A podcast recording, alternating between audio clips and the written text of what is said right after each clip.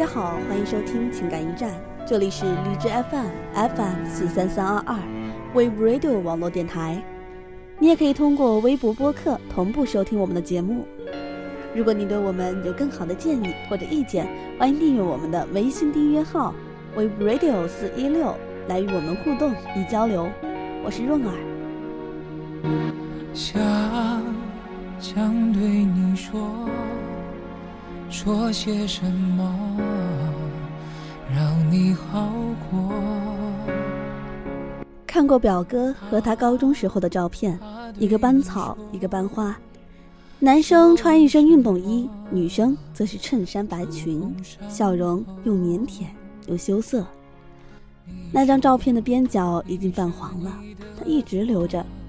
也见过他俩一起骑自行车放学，女生的裙子逆着风飘起一个角，夕阳只留下一抹温润的橘黄。应该是早恋了吧，姨父因为这件事儿，高中时没少训过表哥，闹得人尽皆知。后来他俩读大学，异地恋了四年，会在人人上传一起旅游的照片，热烈耀眼，青春逼人。回复里满满的都是朋友、同学的祝福。毕业之后，两个人都回到了家乡工作，我们都以为是要结婚的。也是这样的一个冬天，我跟表哥聊天，那时候他工作不顺利，我刚考研结束，两个人都心有戚戚。我以前是从未问过他感情生活的，也不知怎么就说了句。你至少爱情是幸福的呀。他沉默良久，最后回了句：“分手一年了。”我大吃一惊，没再细问。后来才从亲戚口中得知，整个故事竟和偶像剧里演了几百遍的恶俗桥段一样。女生家世显赫，身为企业家的父亲又独裁专断，看不上家境普通、工作还很一般的男生。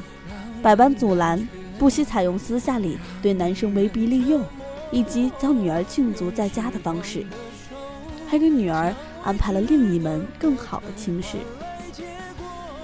只是，故事的结局和偶像剧不一样，那个女生苦苦支撑了半年，最终还是和表哥分手了，完成了那门更好的亲事。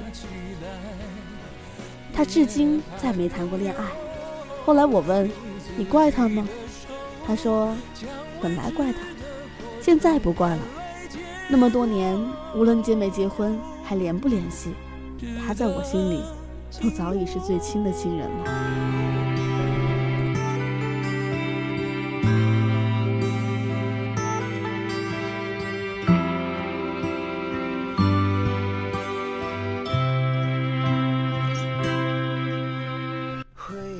我最好的闺蜜和她的男朋友也是高中同学。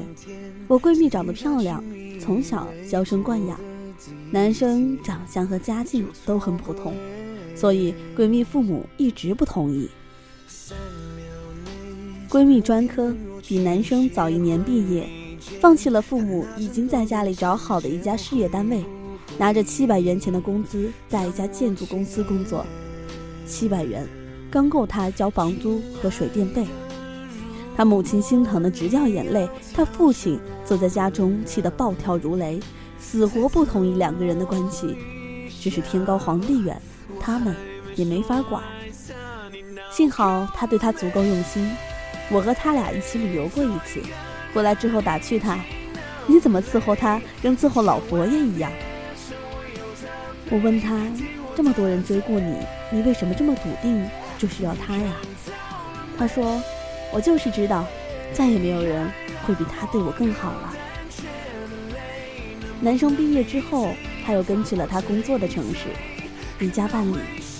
他经常加班和出差，他则在另一家建筑公司起早贪黑的上班。虽然他父母直到订婚那天才终于肯见一下女婿，但他们这个月终于结婚了。近十年的爱情长跑终成眷属。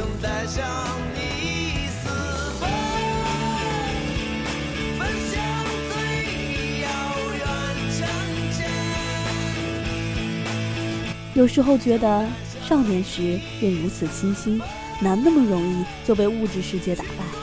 或者相知相守多年，爱情已经变成了和亲情一样，同呼吸共命运的事情，怎么还不想到要分开？或许是缘分尽了，人生有时候真的超出电视编剧的想象能力。但我也相信，有那样一种固执、相信和等待，可以冲破所有的藩篱，跨越未知的障碍，像两条遥遥相对的恒星一样，在漫长的人生境遇中，终于相互交汇，变成彼此轨道上融为一体的光芒。不过，不管结局如何，我从未后悔和你遇见过，更不后悔和你相爱一场。今天的情感驿站到这里就要和您说再见了，下一期同一时间，润儿与您不见不散。就在想你。